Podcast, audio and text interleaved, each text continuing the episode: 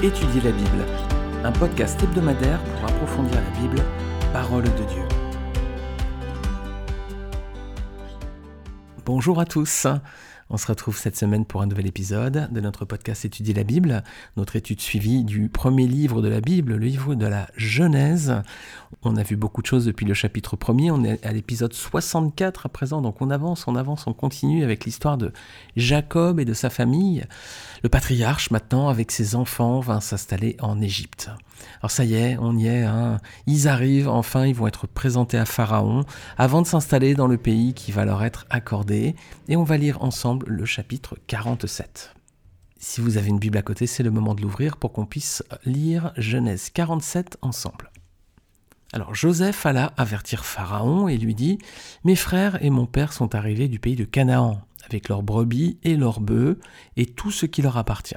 Et les voici dans le pays de Goshen. Il prit cinq de ses frères et les présenta à Pharaon. Pharaon leur dit Quelle est votre occupation? Ils répondirent à Pharaon Tes serviteurs sont bergers comme l'étaient nos pères. Ils dirent encore à Pharaon, Nous sommes venus pour séjourner dans le pays, parce qu'il n'y a plus de pâturage pour les brebis de tes serviteurs. Car la famine s'appesantit sur le pays de Canaan. Permets donc à tes serviteurs d'habiter au pays de Goshen. Pharaon dit à Joseph, Ton père et tes frères sont venus auprès de toi. Le pays d'Égypte est devant toi. Établis ton père et tes frères dans la meilleure partie du pays, qu'ils habitent dans le pays de Goshen, et si tu trouves parmi eux des hommes capables, mets-les à la tête de mes troupeaux. Joseph fit venir Jacob, son père, et le présenta à Pharaon, et Jacob bénit Pharaon. Pharaon dit à Jacob, Quel est le nombre de jours des années de ta vie? Jacob répondit à Pharaon, Les jours des années de ma vie errante sont de cent trente ans. Les jours des années de ma vie ont été peu nombreux et mauvais, et ils n'ont point atteint les jours des années de la vie errante de mes pères. Jacob bénit encore Pharaon, et se retira de devant Pharaon. Joseph établit son père et ses frères, et leur donna une propriété dans le pays d'Égypte dans la meilleure partie du pays, dans la contrée de Ramsès, comme Pharaon l'avait ordonné. Joseph fournit du pain à son père et à ses frères et à toute la famille de son père, selon le nombre des enfants. Il n'y avait plus de pain dans tout le pays car la famine était grande. Le pays d'Égypte et le pays de Canaan languissaient à cause de la famine. Joseph recueillit tout l'argent qui se trouvait dans le pays d'Égypte et dans le pays de Canaan contre le blé qu'on achetait. Et il fit entrer cet argent dans la maison de Pharaon. Quand l'argent du pays d'Égypte et du pays de Canaan fut épuisé, tous les Égyptiens vinrent à Joseph en disant Donne-nous du pain. Pourquoi mourrions-nous en ta présence? Car l'argent manque. Joseph dit Donnez vos troupeaux, et je vous donnerai du pain contre vos troupeaux si l'argent manque. Ils amenèrent leurs troupeaux à Joseph, et Joseph leur donna du pain contre les chevaux, contre les troupeaux de brebis et de bœufs, et contre les ânes. Il leur fournit ainsi du pain cette année-là contre tous leurs troupeaux. Lorsque cette année fut écoulée, ils vinrent à Joseph l'année suivante et lui dirent Nous ne cacherons point à mon Seigneur que l'argent est épuisé et que les troupeaux de bétail ont été amenés à mon Seigneur. Il ne reste devant mon Seigneur que nos corps et nos terres. Pourquoi mourrions-nous sous tes yeux, nous et nos terres? Achète-nous avec nos terres contre du pain, et nous appartiendrons à mon Seigneur, nous et nos terres. Donne-nous de quoi semer afin que nous vivions et que nous ne mourions pas, et que nos terres ne soient pas désolées. Joseph acheta toutes les terres de l'Égypte pour Pharaon, car les Égyptiens vendirent chacun leur champ parce que la famine les pressait, et le pays devint la propriété de Pharaon. Il fit passer le peuple dans les villes, d'un bout à l'autre des frontières de l'Égypte. Seulement, il n'acheta point les terres des prêtres, parce qu'il y avait une loi de Pharaon en faveur des prêtres, qui vivaient du revenu que leur assurait Pharaon. C'est pourquoi ils ne vendirent point leurs terres. Joseph dit au peuple, Je vous ai acheté aujourd'hui, avec vos terres, pour Pharaon. Voici pour vous de la semence, et vous pourrez ensemencer le sol. À la récolte, vous donnerez un cinquième à Pharaon, et vous aurez les quatre autres parties, pour ensemencer les champs et pour vous nourrir avec vos enfants et ceux qui sont dans vos maisons. Ils dirent, Tu nous sauves la vie, que nous trouvions grâce aux yeux de mon Seigneur, et nous serons esclaves de Pharaon. Joseph fit de cela une loi qui a subsisté jusqu'à ce jour, et dans laquelle un cinquième du revenu des terres de l'Égypte appartient à Pharaon. Il n'y a que les terres des prêtres qui ne soient point à Pharaon. Israël habita dans le pays d'Égypte, dans le pays de Goshen. Ils eurent des possessions, ils furent féconds et multiplièrent beaucoup. Jacob vécut 17 ans dans le pays d'Égypte, et les jours des années de la vie de Jacob furent de 147 ans. Lorsqu'Israël approcha du moment de sa mort, il appela son fils Joseph et lui dit Si j'ai trouvé grâce à tes yeux, mais je te prie ta main sous ma cuisse, et use envers moi de bonté et de fidélité, ne m'enterre pas en Égypte. Quand je serai couché avec mes pères, tu me transporteras hors de l'Égypte, et tu m'enterreras dans leur sépulcre. Joseph répondit, Je ferai selon ta parole.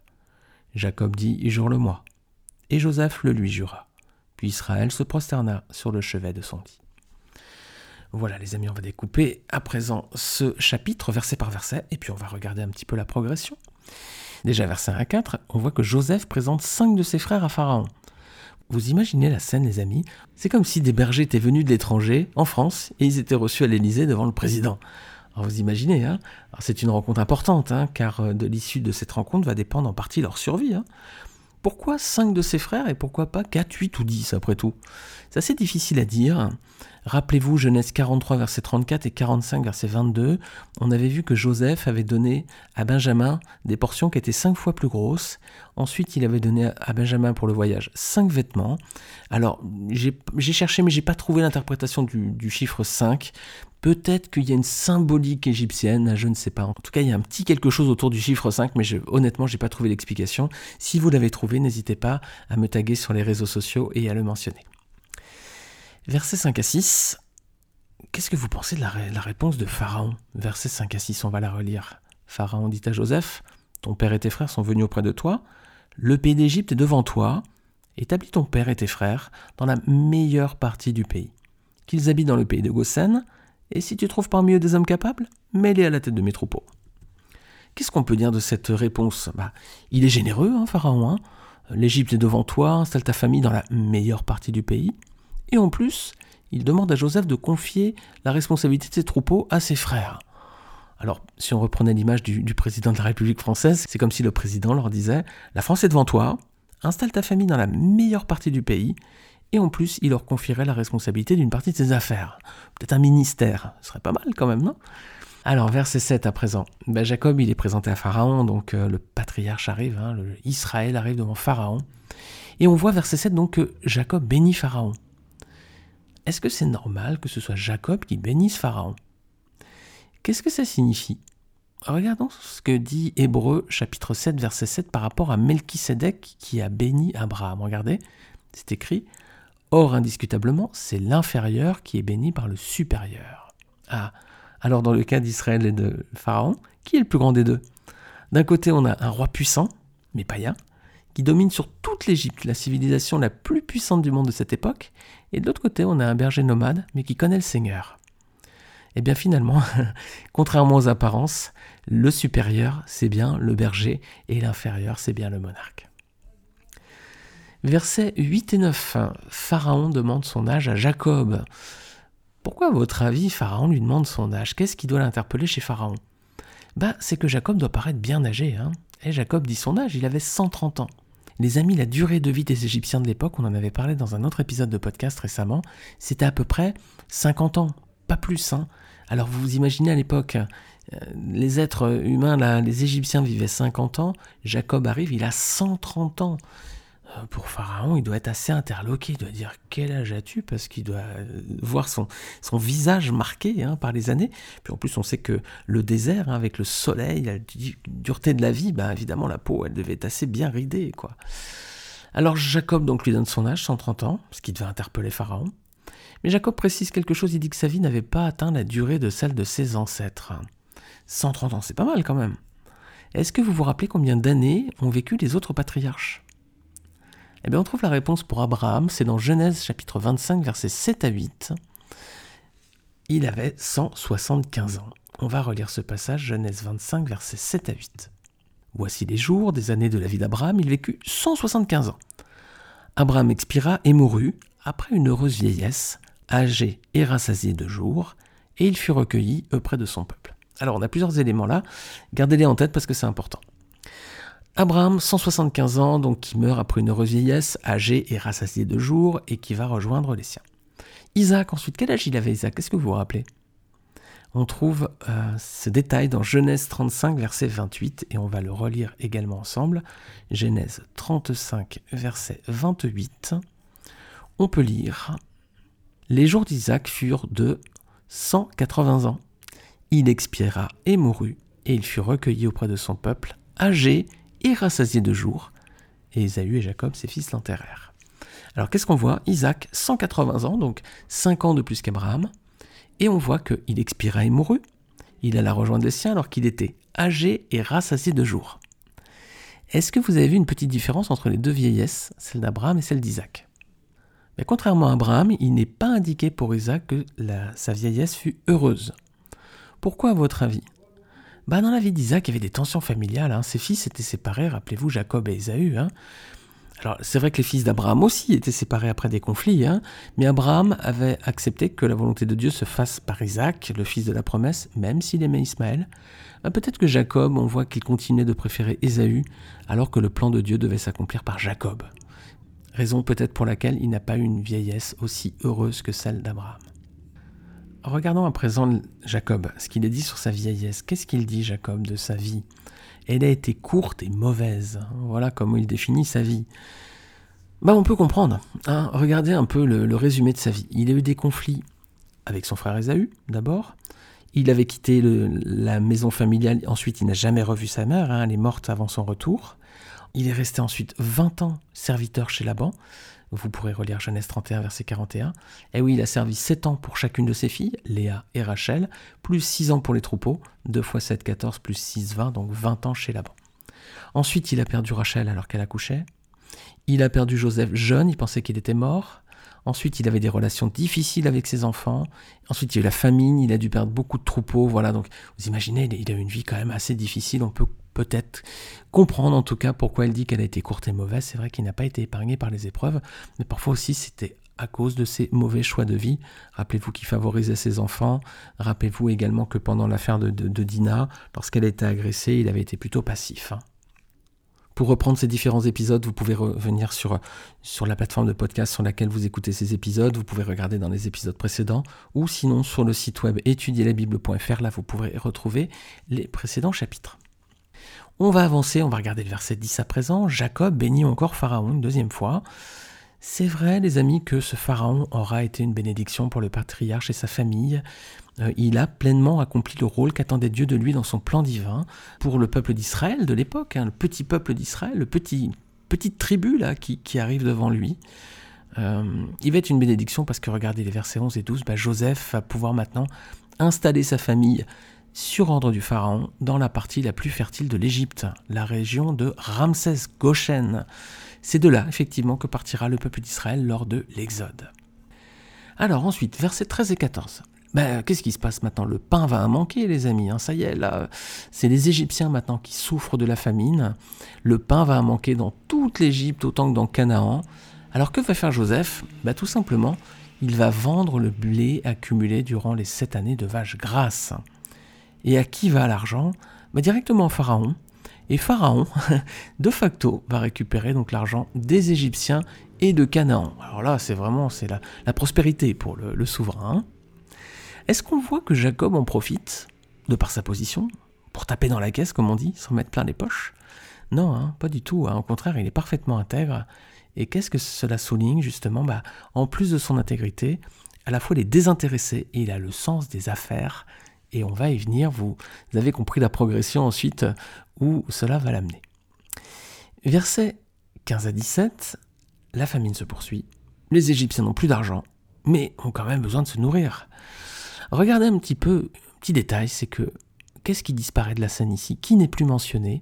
Cette fois-ci, dorénavant disparaissent de l'histoire les Cananéens. Ils ne sont plus mentionnés. Ben, ils sont livrés à leur sort. Ils sont maintenant, ils ne peuvent plus venir en Égypte pour acheter des provisions, semble-t-il. Vous imaginez ce qui serait arrivé à la famille de Jacob si Joseph n'avait pas été emmené en Égypte? Bah, Tout simplement, c'était la fin de l'histoire hein, du peuple d'Israël et la promesse de Dieu aurait été caduque. Donc évidemment, le Seigneur a transformé un mal en bien. C'est ce que dira Joseph à ses frères. Et euh, Joseph, à présent, de par son départ en Égypte, va pouvoir, à travers la bénédiction de Pharaon aussi, pouvoir sauver le reste de sa famille. Alors ces Égyptiens, ils arrivent devant Joseph, ils ont plus à manger, ils ont plus rien. Que va leur proposer Joseph? Bah, D'échanger leurs troupeaux, hein, leurs chevaux, leurs brebis, leurs bœufs, leurs ânes contre du blé. Bah, c'est vrai, à quoi ça leur servait des troupeaux s'ils n'avaient rien à leur donner à manger? À pas grand-chose, ma foi. Hein. Donc Joseph va échanger du blé contre les troupeaux, ce qui va encore enrichir Pharaon. Alors verset 18 à 22, la famine continue là encore. À présent, bah, les Égyptiens, ils ont faim, hein, mais ils n'ont plus ni argent ni troupeau. Alors qu'est-ce qu'ils proposent à Joseph? Bah, De se vendre comme esclaves avec leur propriété à Pharaon. Et ça, c'est confirmé par des auteurs anciens comme Hérodote et Diodore, qui sont des écrivains de l'Antiquité, qui ont été en Égypte et qui ont raconté, dans leurs écrits, on lit que l'Égypte appartenait aux pharaons et aux prêtres.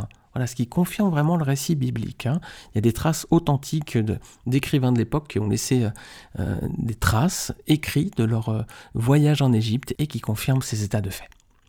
Verset 23-24. Que leur propose Joseph en échange une fois qu'il a acheté leur terre? Bah, il leur donne du blé pour ensemencer, hein, signe que la famine va toucher à sa fin. À présent, ils peuvent reprendre les récoltes, donc c'est pas pas de la graine qui va être gaspillée. Il leur donne du blé pour ensemencer, donc on touche à la fin de la famine. Ils vont pouvoir garder 4 cinquièmes des récoltes et en donner un cinquième à Pharaon. Ah oui, c'est pas mal ça encore. Il leur donne du blé, mais par contre, ils vont récupérer un cinquième. Imaginez un petit peu, vous prenez votre salaire aujourd'hui, là, vous, le divisez par 5 et vous en donnez une partie à l'État, un cinquième. Faites le calcul combien ça ferait. Bah, c'est pas mal quand même. Hein. c'est peut-être un peu plus que les impôts que vous payez aujourd'hui, peut-être. En tout cas, ça fait effectivement, ça représente vite des sommes. Et vous le multipliez par le nombre de personnes en Égypte, vous vous rendez compte la fortune qu'amassa Pharaon dans cette histoire. Alors, pour résumer la situation, regardez comment Joseph est un fin homme d'affaires. Dans un premier temps, il leur a pris tout leur argent. Ensuite, il a pris tout leur troupeau. Ensuite, il a pris toutes leurs terres. Ils vont maintenant travailler sur des terres qui appartiennent à Pharaon. Et ils vont devoir en plus lui donner un cinquième des récoltes. Est-ce que Joseph est un bon businessman? Oui, clairement. Et on comprend maintenant pourquoi Potiphar et Pharaon lui ont confié la gestion de leurs biens. C'est un excellent administrateur. Et regardez en plus la réponse des Égyptiens. Qu'est-ce qu'ils disent? Qu'est-ce qu'on aurait dit, nous, quand euh, Joseph nous aurait fait ses dernières propositions? On aurait dit On a été spoliés. Pas du tout, regardez leur réponse. Que disent les Égyptiens, verset 25 Tu nous sauves la vie. Si nous trouvons grâce à tes yeux, Seigneur, nous serons esclaves du Pharaon. Voilà, oh, quel état d'esprit. Alors là, c'est formidable, ce peuple qui s'est fait complètement spolier, ils n'ont plus rien, maintenant ils vont travailler pour des terres qui ne sont pas eux, et en plus, ils vont devoir donner un cinquième de la récolte, et il dit, tu nous sauves la vie, euh, voilà, nous serons esclaves du Pharaon. Voilà un peuple qui était bien disposé quand même. Alors, verset 26, Joseph continue de faire de bonnes affaires, regardez. Joseph fit de cela une prescription, en vigueur aujourd'hui encore, d'après laquelle un cinquième du revenu des terres de l'Égypte appartient au Pharaon, seules les terres des prêtres n'appartiennent pas au Pharaon. Oh bah c'est pas mal ça. Regardez, on va reprendre Genèse 41, verset 34. Joseph avait déjà mis en place ce même principe comme une mesure transitoire pour faire des réserves en prévision de la famine à venir, donc un cinquième des récoltes. Maintenant, ça devient une norme. Alors si vous habitez en France, ça va peut-être vous rappeler quelque chose. Il y a 15 ou 20 ans, euh, il y avait un, problème de, cotisation à la sécurité sociale. Donc, euh, le gouvernement d'alors avait mis en place un nouvel impôt appelé la CSG, Contribution sociale généralisée, et qui devait durer juste le temps de couvrir le trou de la sécurité sociale. Bon, 20 ans plus tard, la CSG, on la paye toujours, et je crains qu'on la paye encore pendant de nombreuses années. Il y avait également la vignette auto. Si vous vous rappelez la vignette automobile en France, pour les plus anciens qui écoutent, bah c'était fait pour financer les retraites. Et puis la vignette auto, elle est restée pendant longtemps, longtemps, longtemps. Bon, elle a été abandonnée ensuite, c'est vrai. Il y a aussi les, autoroutes. Normalement, euh, on devait payer l'autoroute tout simplement euh, le temps d'amortir les travaux et, puis juste pour les frais de maintenance. Bon, aujourd'hui, on sait très bien que les autoroutes et les péages sont des très très bons euh, cash machines pour l'État français. Bon, bah ça c'est très bien, je ne fais pas du tout de politique, hein, je critique pas si c'est bien ou mal, je constate juste que ce qui devait être temporaire finalement devient une norme et c'est exactement ce qui se passe ici avec Joseph du temps de Pharaon et de cette famine en Égypte. Alors, on a vu que les Égyptiens ont vécu une dure famine et qu'à l'issue de celle-ci se sont fait dépouiller, littéralement. Prenons à présent des nouvelles de Jacob et de sa famille pour voir comment ils ont vécu durant cette famine. Regardez le verset 27. Quant à Israël, il s'installa donc en Égypte, dans la région de Goshen. Ils acquièrent des propriétés, eurent des enfants et devinrent très nombreux. Ah ben, c'est formidable ça. Pendant que les Égyptiens y perdaient tout, argent, troupeaux, terrain, qu'ils devenaient esclaves de Pharaon, ben, Jacob et sa famille, ils ont, acheté des propriétés, ils ont eu des enfants, ils ont proliféré. Ils recevaient également du pain de Pharaon, regardez verset 12. Ils avaient donc les mêmes privilèges que les prêtres, que l'on peut voir au verset 22. Donc tout va bien. Pendant que l'Égypte est en train de se faire dépouiller, tranquillement, Israël était en train de prospérer. Et les amis, petite remarque supplémentaire. À votre avis, où ont été envoyés tous les troupeaux que Joseph a acquis pour Pharaon dépouillant le peuple? Eh bien dans la région de Goshen, tout simplement puisque c'est là où vivaient les bergers et que la région était fertile. Donc ils ont été du côté où habitait Israël. Du coup, ça a permis Israël d'avoir des troupeaux, de pouvoir en prendre soin et donc d'être bah, peut-être être même rémunéré pour ça, on peut l'imaginer. Tout va pour le mieux dans le meilleur des mondes pour Israël. Le Seigneur, en tout cas, les amis, regardez bien la leçon qu'on peut en tirer, c'est que le Seigneur met vraiment ses enfants à l'abri dans les tempêtes. Lorsqu'il y a des coups durs, le Seigneur garde son peuple et le bénit. Alors si vous voulez lire d'autres versets pour illustrer ce point, vous pouvez lire le psaume 91, le psaume 23, le psaume aussi 37, verset 25. On termine avec les versets 28 à 31. Jacob, là, c'est la dernière partie de sa vie. Voilà, il, est proche de son départ, retrouver ses ancêtres. Donc, il va donc vivre 147 ans et il va demander à Joseph de ne pas être enterré en Égypte. Alors, Joseph lui jure de faire remonter son corps à Canaan à sa mort. Effectivement, Jacob sera enterré dans le tombeau des patriarches à Hébron avec Abraham, son grand-père, et puis Sarah, sa grand-mère, mais aussi avec son père Isaac et sa mère Rebecca, et plus étonnant avec sa femme Léa. Il aurait pu demander d'être enterré avec Rachel, hein, près de Bethléem, mais Dieu sait pourquoi. Voilà, Jacob a demandé à être enterré dans le tombeau avec ses ancêtres, et donc avec Léa. Alors avant de mourir, Jacob va bénir les enfants de Joseph, il va régler ses comptes aussi avec ses enfants. Et eh bien, je vous donne rendez-vous la semaine prochaine, si notre Seigneur n'est pas encore revenu, pour qu'on puisse faire l'étude de ce chapitre ensemble. Je vous remercie encore tous de votre écoute. Si vous appréciez ce podcast, encore une fois, je vous invite à laisser une note sur Apple Podcast et puis laisser un commentaire. Ça me fait toujours très plaisir quand je reçois des commentaires, parfois des emails aussi. je remercie encore les personnes qui m'écrivent. Ça me touche toujours d'avoir un petit mot pour savoir un petit peu comment vous utilisez les podcasts, comment vous les consommez, euh, est-ce qu'ils vous sont utiles? Voilà, qu'est-ce que vous pensez de, de ces études? C'est toujours sympa d'avoir votre retour enrichissant pour moi. Je vous remercie encore. Je vous dis à la semaine prochaine pour notre prochain chapitre. Salut à tous.